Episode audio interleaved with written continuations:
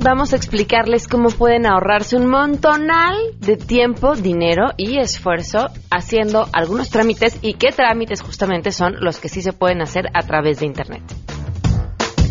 Además, nada más y nada menos que la Sonora Santanera estará con nosotros para platicarnos todos los detalles sobre el próximo concierto que apoyará a personas con bajos recursos y problemas auditivos.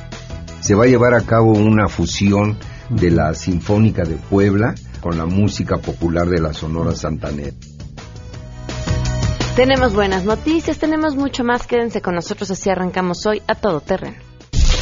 MBS Radio presenta a Pamela Cerdeira en a todo terreno, donde la noticia eres tú.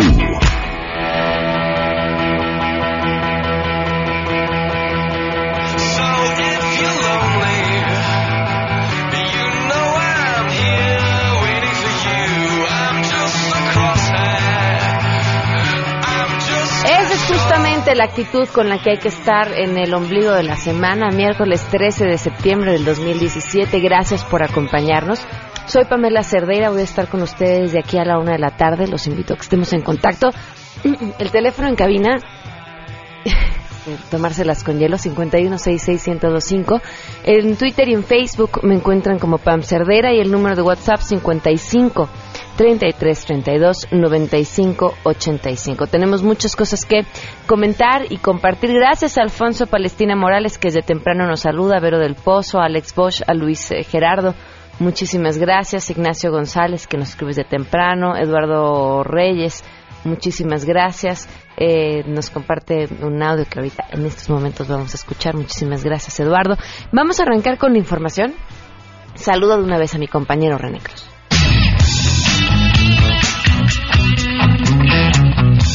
En su segundo día de actividades en Estados Unidos, el secretario de Relaciones Exteriores Luis Videgaray realizó ayer una visita a Los Ángeles, donde se reunió con líderes comunitarios, empresarios e integrantes de organizaciones de la sociedad civil. Con ellos dialogó sobre la rescisión del programa de acción diferida para los llegados en la infancia, DACA por sus siglas en inglés. Videgaray Caso destacó que los llamados Dreamers, a quienes calificó como un tesoro, cuentan con un perfil académico alto que les permite aportar de manera muy significativa a la economía economía, la cultura y la sociedad a la cual pertenecen. Y vamos a estar de manera permanente en Washington y en otras ciudades de la Unión Americana, dando a conocer de manera, insisto, respetuosa y conforme a nuestra mejor tradición diplomática, nuestro punto de vista. Y nuestra opinión es muy clara. Los Dreamers son un tesoro, son lo mejor del futuro de esta gran comunidad. Que dígase lo que se diga en Washington o en la Ciudad de México o en el Pagua, es una sola comunidad que se llama Norteamérica. El encargado de de la política exterior consideró que un eventual regreso de Dreamers a México significaría en un primer momento un importante ajuste para nuestro país, pero también un gran beneficio, mientras que para Estados Unidos significaría una gran pérdida, informó René Cruz González.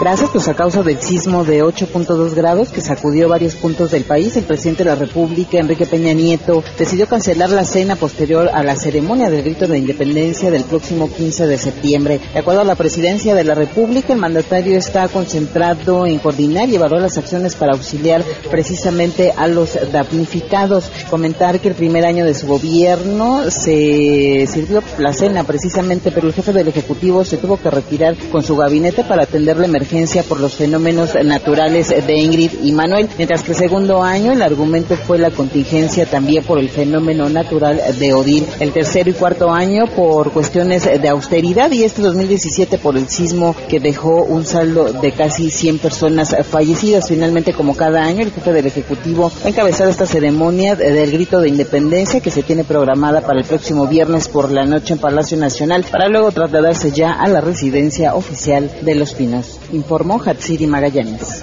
El Consejo Nacional de Ciencia y Tecnología, el CONACIT, consciente de los fenómenos naturales que han afectado el sur y sureste de nuestro país, abre sus puertas para recibir alimentos y enseres de higiene personal y del hogar para apoyar a los damnificados de Chiapas, Oaxaca y Tabasco. Las donaciones se recibirán en la sede principal del CONACIT, en Avenida Insurgente Sur 1582, aquí en la Ciudad de México, entre las 9 y las 14 horas hasta el 19 de septiembre de este año para posteriormente ser entregadas a la Cruz Roja de Polanco, informó Rocío Méndez.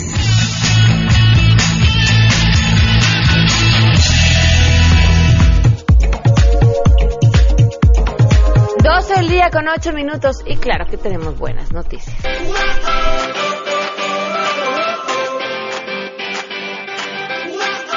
Miren, ante la tragedia, lo, lo bueno que se está haciendo, eh, lo hemos, no solo aquí, yo creo que en cualquier espacio, eh, tras el eh, terremoto, la sensación de la mayoría ha sido un poco de, de desconfianza, ¿no?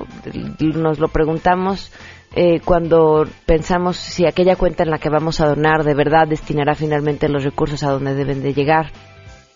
Si cuando uno va a un centro de acopio, eh, a dónde van a ir a dar esos víveres, si no acabarán en, embodegados, en, en alguna bodega de alguna secretaría de algún estado que después pueda ser utilizada para regalar como despensas en campañas. Vaya, y pues no éramos así, nos hicieron desconfiados porque la historia nos ha demostrado que estas cosas suceden.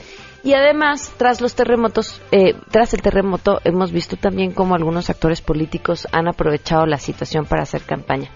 Pero ¿saben qué? No todo es así y por eso se los comentaba esto en las buenas. Si uno se siente decepcionado de la humanidad, váyanse a dar una vuelta por un centro de acopio y recuperen el aliento y la fe y la esperanza en los seres humanos.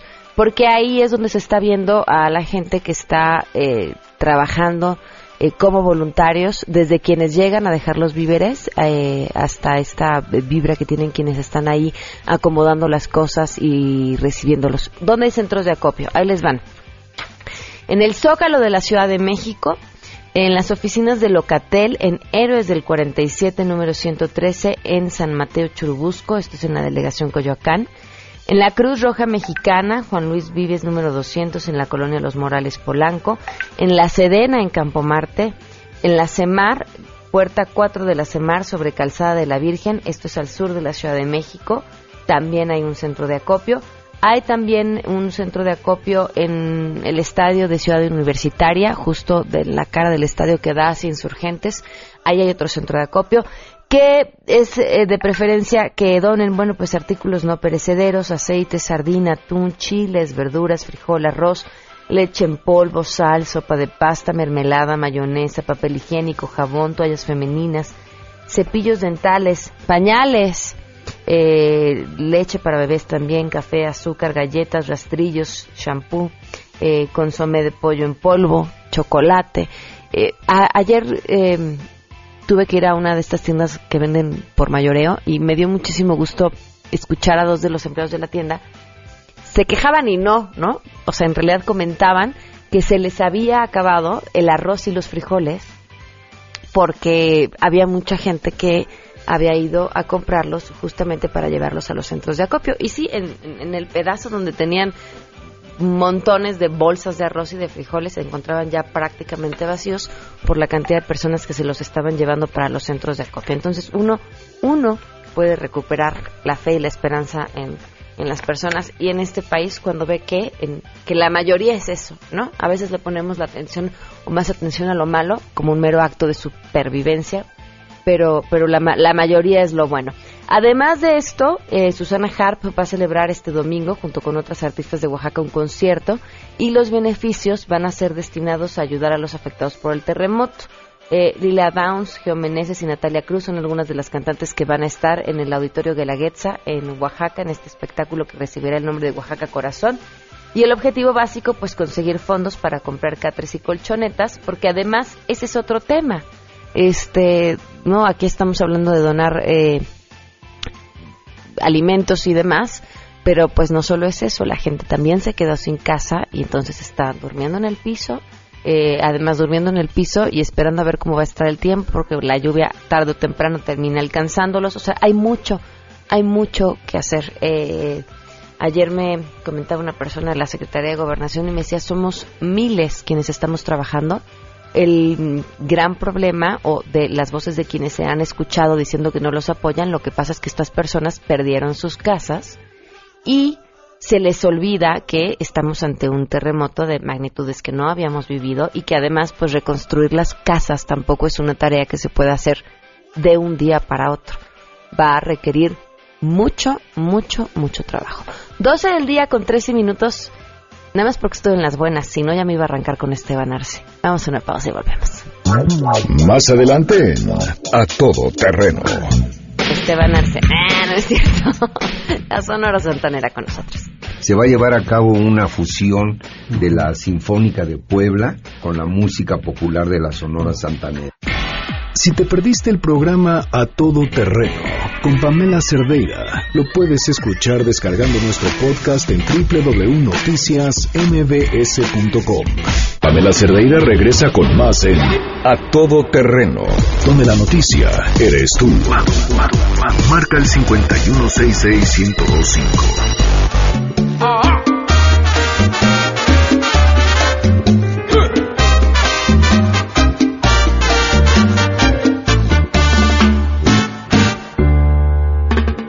Habana, quien ya no conoce a un magnífico bailarín. Anda siempre muy bien vestidito, que parece Por supuesto que podríamos agregarlos a nuestras canciones de lunes, de que nos ponen eh, de buenas. Arturo Ortiz Arias, bienvenido. Gracias por acompañarnos de la Sonora Santanera. Muchas ¿Cómo gracias, estás? Pamela. Buenas tardes. Buenas tardes. radioescuchas, muy buenas tardes. Platicábamos en el corte eh, sobre todo lo que implica hacer un concierto como este que van a presentar de este jueves en 8 en el Teatro Metropolitan. Cuéntanos. Sí, así es. Es un proyecto muy bonito, un concepto, pues se puede decir nuevo para nosotros y también para nuestro público, porque no es lo no es muy habitual que nos presentemos con, con sinfónica. Generalmente siempre vamos solos. Pero en este caso, hace aproximadamente como unos 8 o 9 años, se empezó a dar allí en Costa Rica, Centroamérica, con el maestro Mario Vinaraya, que es el director de la Filarmónica de Costa Rica, y los arreglos los hizo el maestro Bernardo Quesada. Entonces nos propusieron hacer un concierto. Eh, ¿En qué consiste? Bueno, la, la- la- la Filarmónica nos está acompañando ahora nosotros, como si nosotros fuéramos los solistas y nos dio muy buen resultado, gustó muchísimo allá en Costa Rica, lo estuvimos presentando en un teatro que se llama el Melico Salazar, Melico Salazar. Pero teníamos la inquietud de traerlo a México y por fin, gracias a Dios, se grabó el disco ya, este, ya formalmente y llegó a México, entonces eh, nos, nos, nos, nos lo propus- nos, nos pidieron que si lo podíamos hacer en la, en la sala Netzahualcóyotl con la orquesta de la, de la UNAM y fue un éxito. Entonces ahí lo estuvimos haciendo dos o tres años seguidos. Luego estuvimos ya en diferentes estados de, de la República, hemos estado en, en San Luis Potosí, en Saltillo, en el Estado de México, en Sinaloa. Ya en- aquí en el Estado de México también ya hemos estado varias veces. Y este próximo, eh, este próximo jueves 21 de septiembre vamos a estar en, en, el, en el Teatro Metropolitan y, y ahí lo vamos a hacer con la, con la Sinfónica de la UAP, o sea, la Sinfónica de Puebla. Va a ser un concierto muy bonito y lo más bonito de todo esto que es a beneficio de nuestros nu- nu- de las personas que tienen discapacidad auditiva, o sea que o sea que va a ser un, un- una obra muy bonita esta, ¿no? De, de que la gente con su entrada pues va a cooperar para que la gente pueda solucionar su problema de audición. Para que puedan escuchar. Así es. Hay más información en www.conciertoconcausa.org. Ahora, para quienes no los han escuchado de esta forma, ¿cómo, cómo cambia el sonido? ¿En qué, qué tanto los modifica estar acompañados con la sinfonía? Pues fíjate que sí, eh, es muy diferente a estar solos, ¿verdad? Porque eh, eh, la introducción es muy diferente. Así, ahorita, por ejemplo, la voz se oye ta, tara, tara, tara, tarara. Bueno, ya con la orquesta, la orquesta hace una entrada con, con toda la cuerda y hace una introducción muy en especial que la gente dice, bueno, ¿qué, qué, ¿cuál canción será? Y ya la identifica cuando ya entran ya entra la música de la santanera ta, ta, y ahí la gente se volca y pero es, es, es muy bonito inclusive el bombo quiñaqui todos los temas ¿eh? Eh, nunca los anunciamos previamente y la gente está con esa inquietud cuál será y está oyendo la, la música muy bonita pero ya cuando entra ya la sonora santanera es cuando cambia todo ¿Cuál es ¿no? el que más prende a la gente? el bómboro quiñá quiñá, la ua, pues en general todos, porque mira, todos son temas eh, muy clásicos de la Sonora Santanera que son muy escuchados, que todo el mundo conoce y, y, pues todos han gustado, la verdad, todos sin, sin, sin distinción de ningún otro. Pues va a ser un gran espectáculo, no se lo pierdan, el próximo jueves 21 de septiembre en el Así Metropolitan 830. Pueden encontrar también eh, más información en el 01800 Escucha, que es 372-8242, eh, y en taquilla pueden comprar los boletos también. También, sí, desde luego ahí en el teatro. Muy bien, pues mucho éxito con este concierto. Hombre, Pamelita, pues muchísimas gracias. Gracias. Y a todos nuestros amigos, muchísimas gracias pues por eh, escucharme esta invitación. La reiteramos el próximo 21 de, de, septiembre, Teatro Metropolitan, 8.30 de la noche. Será una gran fiesta en ese escenario. Muchas gracias. Así es. Muchas gracias a ti, Pamela. Damos una pausa y volvemos.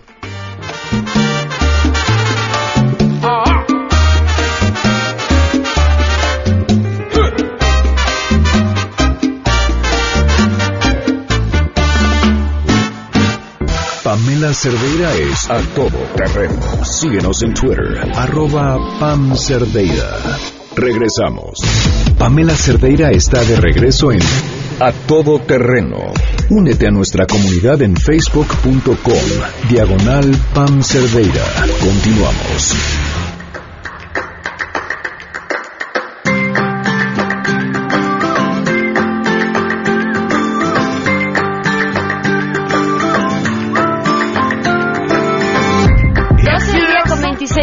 Continuamos a todo terreno. Gracias por seguir en contacto con nosotros. Les recuerdo el teléfono porque seguro van a tener un montón de preguntas ahorita, 5166 1025. Le agradezco enormemente a Ana Yadira Alarcón, consejera de la Judicatura de la Ciudad de México, que nos acompaña. Bienvenida, gracias por estar con nosotros. ¿Qué tal, Pamela? Buenas tardes, muchas gracias por la invitación. Cuéntanos, ¿qué, qué tantos trámites podemos hacer hoy en línea que nos van a evitar tiempo, dinero y esfuerzo? Bueno, pues mira, qué bueno que lo planteas de esa manera. Fíjate que para el Consejo de la Judicatura de la Ciudad de México ha sido muy importante que podamos ir acercando el servicio del tribunal uh -huh. a la ciudadanía, porque normalmente cuando una persona se ve involucrada en un trámite judicial, lo primero que hace es ver quién conoce a algún abogado que le recomiende y después se hace de eh, el conocimiento de su trámite a través de ese abogado uh -huh. y hasta que le toca ir a una audiencia acude por primera vez al tribunal y no sabe claramente qué se hace ni cómo se hace. Sí, es cierto. Entonces, para nosotros es muy importante eh, empezar a brindar la información a la ciudadanía, que sepa qué es lo que hace su tribunal de esta ciudad, qué servicios puede tener y por eso hicimos un nuevo portal mucho más cercano a la gente, Ajá. que concretamente busca primero que todo explicarles qué es el tribunal, qué áreas son las que comprende, qué materias son las que se litigan en esta ciudad, que concretamente son cuatro, la materia civil, la materia mercantil, la materia familiar y la materia penal que incluye justicia para adolescentes. Okay. Entonces, la idea es que si llegaran a verse involucrados en alguna situación judicial, les llega alguna notificación, algún citatorio, pues que eh, antes de entrar en pánico busquen nuestra página de internet, que voy a aprovechar a dar la dirección, sí. www.poderjudicial.com cdmx.gov.mx, repito, www.poderjudicial.cdmx.gov.mx y van a poder ahí encontrar mucha información que les va a ser relevante. Primero que todo, seguramente su notificación dirá a qué juzgado es al que tienen que acudir. Uh -huh. Y lo primerito que pueden encontrar es eh, varios mapas de geolocalización de todos los inmuebles del tribunal para que sepan cómo llegar okay. y en dónde están ubicados. Después, eh, lo siguiente que es importante saber es de qué se trata el procedimiento por el que me están citando. Uh -huh. En primera instancia no pueden de, de visualizar todo su expediente por vía electrónica porque todavía esa función no la tenemos habilitada, pero sí pueden encontrar información respecto a cuál, eh, los tipos de juicios que se llevan ahí, en qué consisten, cuál es el procedimiento y finalmente cuál sería la conclusión. Entonces, ese es el segundo Perdón. paso que yo le recomendaría a la gente ¿Eso que cómo? haga. A través de... Sí, de- a través de los micrositios. Mira, tenemos varios micrositios habilitados en este momento, eh, prácticamente eh, uno por cada una de las áreas de apoyo judicial. Y eh, la que yo más recomiendo que visiten es la que tiene que ver con el Centro de Justicia Alternativa, en donde en primera instancia pueden pedir orientación y asesoría de un mediador, que en primera instancia les explique un poco de qué se trata el documento que recibieron y qué posibilidades tienen de poder eh, llegar a algún tipo de negociación, independientemente de que de ahí mismo nos ayudan a, a, conducirlos a la Defensoría de Oficio, sobre todo por aquellas personas que no tienen la posibilidad de contar con un abogado de cabecera que les asesore de manera habitual y porque además no tengan el recurso previsto para erogarlo en un trámite judicial. Entonces, desde esa instancia del tribunal pueden obtener orientación, aunque vaya, eh, la Defensoría de Oficio no depende en el Tribunal de la Ciudad de México del tribunal, depende de la Consejería Jurídica del Gobierno de la Ciudad de México, pero en nuestros inmuebles tenemos instaladas oficinas de la Defensoría de Oficio y desde nuestro Centro de Justicia Alternativa nos ayudan a conducirlos a esa defensoría y ya ahí les entregan eh, la lista de requisitos que tienen que cumplir para que les asignen un abogado defensor y ese abogado les ayude a que en primera instancia puedan dar respuesta al documento que están recibiendo, independientemente de que nuestros mismos mediadores les pueden orientar de otro tipo de soluciones alternas por las que pueden optar y eh, quiero aprovechar a dar el comercial. Nuestro Centro de Justicia Alternativa, justamente este primero de septiembre, acaba de cumplir 14 años de su conformación. Nosotros nos sentimos muy orgullosos de esta instancia porque nos ha ayudado a batir juicios. La mediación es un mecanismo a través del cual se logra llegar a una amigable composición entre las partes que se encuentran en conflicto en un juicio. Nosotros en el tribunal, como tenemos este centro, tenemos una senda cantidad de mediadores capacitados en todas las materias que lo primero que van a hacer al recibir una llamada o un contacto por nuestro portal de Internet de la gente es hacer una cita y explicar en qué consistiría esa mediación. Obviamente, teniendo a la vista cuál es la notificación que recibieron y cuál es el problema al que se enfrentan, así como las soluciones que les pueden ofrecer. ¿Qué problemas puedes resolver mediante de esta forma? Mira, eh, en materia familiar, para darte una idea, por ejemplo, los temas de guardia y custodia de menores, el pago de pensión alimenticia, los regímenes de visitas y convivencias con los padres que ya se han separado. O sea, ¿no es necesario llegar a un juicio para estos? Eh, no, no. En nuestro Centro de Justicia Alternativa, nuestros mediadores pueden apoyar a la ciudadanía en este tipo de temas y tratar de llegar a un convenio extrajudicial que además es importante que la gente sepa que los convenios que celebran ante un mediador tienen la misma fuerza de una sentencia. Mm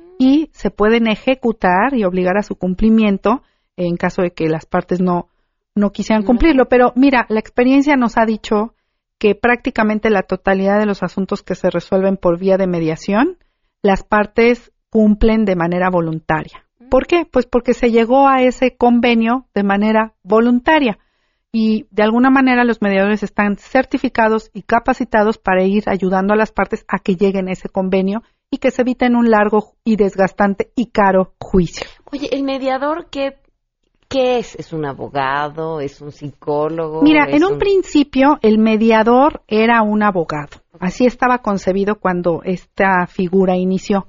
Al día de hoy, eh, los legisladores han considerado que la mediación no necesariamente es de abogados y que incluso cada gremio puede tener a sus eh, mediadores dependiendo de la materia. Entonces tenemos mediadores psicólogos, mediadores ingenieros, mediadores arquitectos, mediadores médicos, porque es muy común, sobre todo en temas del gremio industrial y profesional, que se llegan a presentar también algún tipo de conflictos. Entonces, un poco la idea es que antes de llegar a un tribunal, alguien del propio gremio, que sea un mediador certificado por nuestro Centro de Justicia Alternativa, ayude a que el problema se resuelva por la amigable composición se firma ese convenio, se registra en el tribunal y como te acabo de decir, hace las veces de una sentencia. No, y además el tiempo que, te ahorras, un pleito eh, en materia familiar, por ejemplo, ¿no? De eh, pensiones o de visitas y convivencias, puede terminarse resolviendo cuando ya el niño ya es mayor de edad, cuando puede tardar mucho tiempo. Si tú llegas a un convenio, me imagino además terminan siendo mucho más ágiles. Mira, lo que nosotros, como te acabo de decir, la experiencia nos ha dicho es que cuando hay un convenio, normalmente es fácil que las partes lo cumplan de manera voluntaria. No necesitas andar yendo con el juez cada dos segundos a decirle, oye, dile que me cumple el pago de la pensión, oye, dile que sí me preste al niño el fin de semana, ¿no? Ya no necesitas eso porque finalmente ese convenio lo celebraron de manera voluntaria. Eso no quita que a lo mejor eh, posteriormente pueda llegar a haber algún otro tipo de conflicto, pero también en ese seguimiento nos ayudan nuestros mediadores. Entonces, retomando un poco, te decía que en materia familiar, no, que en materia familiar tenemos estas materias de mediación, incluso los juicios sucesorios, mm. e, esos también pueden ser atendidos en mediación. Y por la vía civil mercantil, pues todo tipo de situaciones que devienen de cuestiones contractuales, ¿no? Desde contratos de arrendamiento, compra-venta, defectos en los productos que se entregaron, hasta cuestiones mercantiles, de asociaciones entre accionistas, todo tipo de, de situación que se presente en materia mercantil es mediable. Y en materia penal, aquellos asuntos que no requieren prisión preventiva oficiosa también se pueden mediar y puede ser en el Centro de Justicia Alternativa o puede ser ante la misma instancia jurisdiccional, sobre todo ahora en el nuevo sistema acusatorio, pues es eh, lo que priva en el sistema acusatorio es justamente que las partes puedan llegar a que se pueda garantizar la reparación del daño y al responsable de la comisión del delito se le aplique una medida cautelar que no necesariamente tiene que ser prisión. Hay otra serie de medidas cautelares. Pero bueno, por ejemplo, este, este servicio de mediación es uno de los muchos servicios que pueden encontrar los usuarios de este portal, pero hay otros que también resultan interesantes. Como bien decías tú en estos temas de conflictos familiares, lamentablemente a veces hay ocasiones en que las convivencias entre padres e hijos no pueden ser eh, pues fuera del tribunal. Tienen que estar supervisadas para garantizar la seguridad del niño y eh, cómo saber cómo funciona ese eh, estos sitios que tiene habilitados el tribunal se llaman centros de convivencia familiar. Eh, también pueden consultar cómo funcionan, dónde están ubicados, en qué horarios, aunque lo que sí es que las citas para poder acudir a ese centro se tienen que designar por el juez que conoce la causa. Esos no los puede pedir directamente a la gente, pero sí puede ver en dónde están, en qué horarios funciona, quién es el director por cualquier cosa que llegue a presentarse, en fin, toda esa información la pueden verificar en el portal. Ok.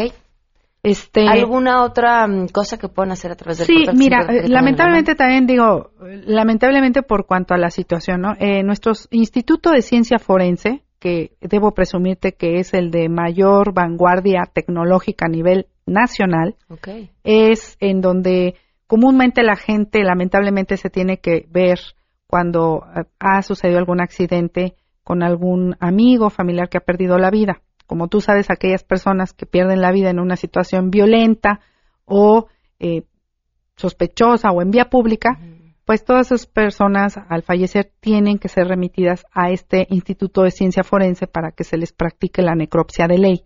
Y ya de ahí es cuando se hace todo el trabajo de entrega del cuerpo, la funeraria y bueno, todo lo que sigue después de este trámite.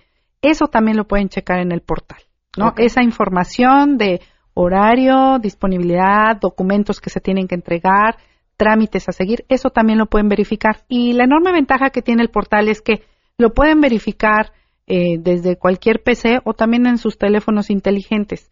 Nuestro portal lo creamos con una doble habilitación para que funcione como aplicación electrónica y desde ahí puedan verificar toda esta información. Y bueno, para ya el gremio más, eh, digamos, de los abogados, pues el boletín judicial, que es como eh, leer el periódico de cualquier ciudadano del día a día para los abogados, lo primerito que es obligatorio revisar es pues el boletín judicial, ¿no? Así y, y ese también lo pueden consultar desde nuestro portal de internet y eso les ayuda pues a que el seguimiento de los juicios lo puedan hacer de manera más rápida. Claro, pues ahí está la dirección www.poderjudicialcdmx.gov.mx. Muchísimas gracias por habernos acompañado. No, pues al contrario, le agradezco mucho de verdad el espacio. Gracias. Vamos a una pausa y volvemos. Si tienes un caso para compartir, escribe a todoterreno.mbs.com. Pamela Cerdeira es a todo terreno. En un momento continuamos. Pamela Cerdeira regresa con más en A Todo Terreno, donde la noticia eres tú. Marca el 5166125.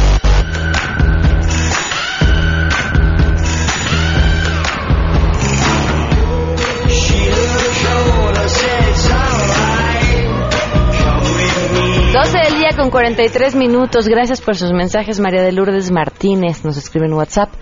A mí me duele, se refiere a lo del terremoto. Fuimos damnificados del 85. Adelante de donde vivíamos se cayó un edificio de Shola. vimos eh, los que distribuía la ayuda se quedaban con lo mejor y en, en, sí no ayudaron ni para ni para casa y eso. Bueno, trato de ayudar, pero me queda la desconfianza. Mira, María Lourdes, yo creo que que sí habrá quien haga mal uso de las cosas, pero también habrá muchos más que lo hagan bien y tú también tienes que quedarte con la tranquilidad de que tú estás haciendo lo que te corresponda. Hay otras cosas que sí simplemente salen de, de nuestro control. Eh, Alan Rodríguez eh, escribe, dicen que el iPhone 8 es tan inteligente que si escuchas banda y reggaetón, automáticamente se bloquea y se reporta como robado. Lo quiero, pero ya. Oigan, el, iPhone 8 y el iPhone 10, yo leía las, todo, todo lo que trae antes de desmayarme por cuánto va a costar y decía, pues si eso lo hace, lo hace el Samsung desde hace como seis años, ¿no? O más.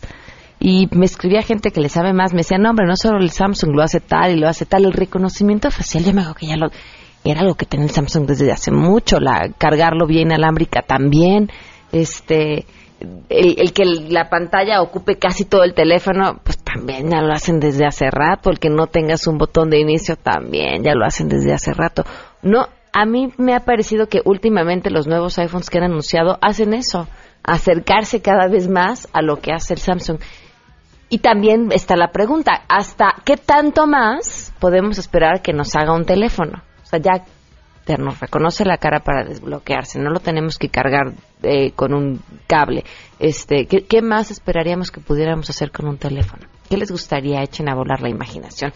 Bueno, a mí me gustaría que el teléfono, por ejemplo, les quitara los piojos a los chamacos porque regresamos a clases. Híjole. Y se pone al tiro eh, el problema de, de, los piojos. Le agradezco enormemente a la doctora María Yumiko Akaki, ella es dermatóloga, que nos acompaña vía telefónica. Gracias por estar con nosotros. Muy buenas tardes. Hola, buenas tardes. Gracias a ustedes. ¿Qué, ¿Qué, tiene que ver con que aumente el, el tema de los piojos? ¿Es, es, la ¿Es por el inicio de clases o tiene que ver el clima o tiene que ver... ¿Qué, qué pasa, doctora? Tiene que ver el inicio de clases. Nada más, eh, ok. Ajá, tiene que ver, eh, sí, principalmente porque generalmente los piojos eh, son una enfermedad que se contagian cuando hay contacto de cabeza con cabeza de otro niño contagiado. Entonces, generalmente cuando regresamos a clases, eh, con tantos niños juntos, porque esta es una enfermedad que se produce sobre todo en los niños que están en la edad escolar. Entonces es muy fácil que alguno tenga un pequeño brote y el estar en contacto con, sobre todo cabeza a cabeza o con artículos personales, pues es fácil que se transmita eh, esta, este parásito. ¿Por qué son los niños eh, presas más fáciles de los piojos? Pues dentro tiene mucho que ver que son niños que generalmente, por ejemplo, la, tiene que ver más con las niñas porque tiene el cabello largo. Uh -huh. eh, por ejemplo, se habla mucho que eh, se intercambian más fácilmente artículos que, por ejemplo, un adulto. No es más fácil que una niña le preste, por ejemplo, una diadema a otra niña que un adulto le preste un artículo personal a otro adulto. Uh -huh. eh, es, eso principalmente. Ok, ahora hablemos sobre el piojo en sí. Uh -huh. ¿Cuánto tiempo de vida tiene un piojo? ¿Cuántos huevos pone cada piojo? Bueno, el ciclo de vida aproximadamente es más o menos de tres semanas. El piojo es la mamá uh -huh. y este va a poner a sus huevecillos, que son las liendres. Okay. Las liendres son las que nosotros normalmente vemos, que son esas bolitas blancas que están en la cabeza. El piojo es el parásito mamá, que es el que generalmente a veces no alcanzamos a ver porque se camuflajea con el color del cabello y caminan muy, muy rápido. Entonces es, es, a veces difícil percibirlo, excepto que los niños tengan muchos. Ajá. ¿Cuántas liendres pone un piojo? Aproximadamente pone entre 5 y 7 huevecillos al día. ¿Y tiene tres semanas, nos habías dicho, de vida? Ajá, y fuera de la cabeza puede vivir tres días el piojo y la liendre más o menos una semana. O sea, si yo, ah, supongamos, ahora sí que me brinca un piojo, ¿no? Ajá en tres semanas, desde sí. que ese piojo brincó, un piojo nuevo, este, a que ese piojo muere, ¿cuántos, ¿cuántos piojos voy a terminar teniendo tres semanas después? Pues más o menos la cuenta, por lo menos unos 50 huevecillos, sí se puede tener. Ok, ¿no? ahora, uh -huh. quitar los huevecillos, ese es, ese es el gran tema, porque todavía el piojo, bueno, pone que, que, que lo alcances, que lo encuentres, que lo pesques, lo saques y lo tortures. Ajá. ¿Cómo te quitas las liendres? Ah, bueno, las liendres, bueno, es muy importante utilizar productos que tienen medicamentos que están aprobados y que no son tóxicos, por ejemplo, por la Secretaría de Salud o por la FDA en Estados Unidos, que van a ser sobre todo sustancias como la permetrina o como la fenotrina, que esto lo que hacen es inhiben, eh, paralizan al parásito, entonces a través de sus canales de sodio y esto hace que ya no se puedan mover y que se mueran. Ahora, eso es también piojos y liendres, pero otra cosa también muy importante va a ser quitar las liendres. ¿Y esto cómo lo vamos a hacer? Pues para esto existen peines especiales de acero que con esto el hecho de estar utilizando diario va a hacer que la liendre se esté también quitando del, del cabello. A ver, este, este, hay que hacer énfasis, creo que en este tema de los productos, porque es cierto, hay un montón de mitos acerca de qué pueden ponerse, ¿no? Y, y las consecuencias, además de que pueden ser terribles para la piel, yo me sé unas que ni les voy a, no se las cuento para no darles ideas, pero además que no se les, o sea, no se te quitó, porque además si no, si no lo quitas bien, si no usas el, el, el, el, medica, pues es medicamento, ¿no? El adecuado o el producto adecuado, eh, a la semana vuelves a tener el mismo problema. Exacto. Entonces, generalmente les digo, hay que usar sustancias que estén aprobadas como la permetrina y la fenotrina, que en general la tiene, por ejemplo, la línea de Herclin. Entonces, es importante que se pongan estos que se llaman shampoos, pero en realidad se van a poner sobre el cabello seco. Se tienen que dejar actuar 10 minutos y posteriormente se van a enjuagar. Y también es muy importante que se repita el tratamiento a los 7 días, porque si no se repite el tratamiento, pues también no estamos completando el tratamiento adecuado generalmente hay muchas cosas que se van a encontrar en Internet, o muchos remedios eh, herbolarios o cosméticos que en realidad no funcionan. Entonces solamente estamos prolongando o alargando la enfermedad y en realidad no vamos a tener buenos resultados. ¿Toda la familia puede usar Herclin? Toda la familia, desde bebés hasta adultos mayores. Ahora, por ejemplo, si encuentro un niño con piojos en mi casa. es que si digo, si mi hijo tiene piojos y mi hijo me oye, me va a colgar cuando regrese a la casa. Pero bueno, ni modo, tiene piojos. ¿Le tengo que poner el producto, de una vez nos lo ponemos todos por si las moscas? No. Se pone en las personas que tienen la enfermedad y en las que no la tienen se pueden utilizar repelente. Que también, la misma línea tiene, claro. Exacto, como Gerkin tiene repelente, se pone y dura ocho horas. También digo, es importante, por ejemplo, otras medidas como tener el cabello recogido, ¿no?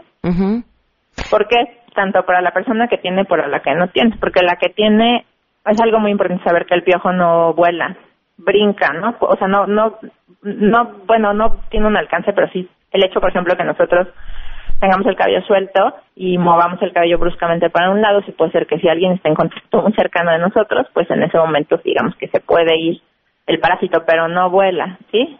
Algo muy importante saber. Ok, pues doctora, muchísimas gracias por todos estos consejos. Ah, gracias a ti y cualquier duda pueden llamar si quieren al call center para más información que es el 01800 020 mil. Perfecto, muchísimas gracias. Gracias a ti. ¿Cuántos de ustedes comenzaron a rascarse la cabeza durante esta entrevista? Vamos a una pausa y volvemos. Si te perdiste el programa A Todo Terreno con Pamela Cerdeira, lo puedes escuchar descargando nuestro podcast en www.noticiasmbs.com. Estamos de regreso. Síguenos en Twitter, arroba Pam Cerdeira, Todo Terreno, donde la noticia eres tú. Continuamos. Porque hay nueve maneras de ver el mundo. Llegó la hora de conocerte con el Enneagrama a todo terreno. Andrea Vargas y Adelaida Harrison están con nosotros. Bienvenidas. Muchas gracias, Pame. Bien, gracias. A ver, vamos a ayudarnos a identificar qué número del enneagrama somos, que es una manera de crecer, básicamente, ¿no? Sí, lo que salimos fue a la calle con nuestros alumnos, con nuestros amigos, a través de las de la de Facebook, de, tweet, de Twitter y para preguntarle a la gente, bueno, ¿cómo supiste que eras tal personalidad? Entonces, ¿qué te parece que hoy veamos cómo, cómo supieron los números dos? Se le conoce como el, el servicial, el ayudador, el rescatador. ¿Cómo supo que era un dos? A ver. Entonces, bueno, primero eh, tenemos un señor, un alumno a los que les agradecemos, a Juan José, que nos dijo que él se identificó con la palabra ayudar porque le encanta ayudar y sentirse útil en la oficina, sobre todo. Me dice, a mí ayudar a la gente en la oficina es importantísimo. Entonces dijo, pues yo caché que era dos por eso. Okay. Luego Jessica nos dijo, mira, yo me caché que, que soy dos porque siempre estoy muy atenta y preocupada por las, por las necesidades de mi marido, de mi mamá, de mi abuela y las mías las descuido. O sea, mi atención está hacia afuera. Entonces, ese es caché. Otra cosa que nos dijo un cuate de Mario, nos dijo que se siente muy útil cuando ayuda a los demás. Pero además algo importante que eh, se dio cuenta cuando escuchó el la personalidad 2 de que no le gusta pedir ayuda. O sea, primero muerto que sencillo, ¿no? Y eso es muy típico del 2, el orgullo de que... Quiero ayudar, que me necesiten, pero yo no. Porque yo no necesito nada. Ok.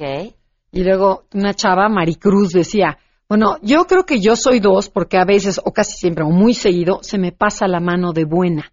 Y, y mucha gente me pisa y se aprovecha de mi ayuda. Eso también se presta mucho en el 2. O sea, te pones de tapete para que todo el mundo, con tal de que te quieran, eh, haces los favores de todo el mundo.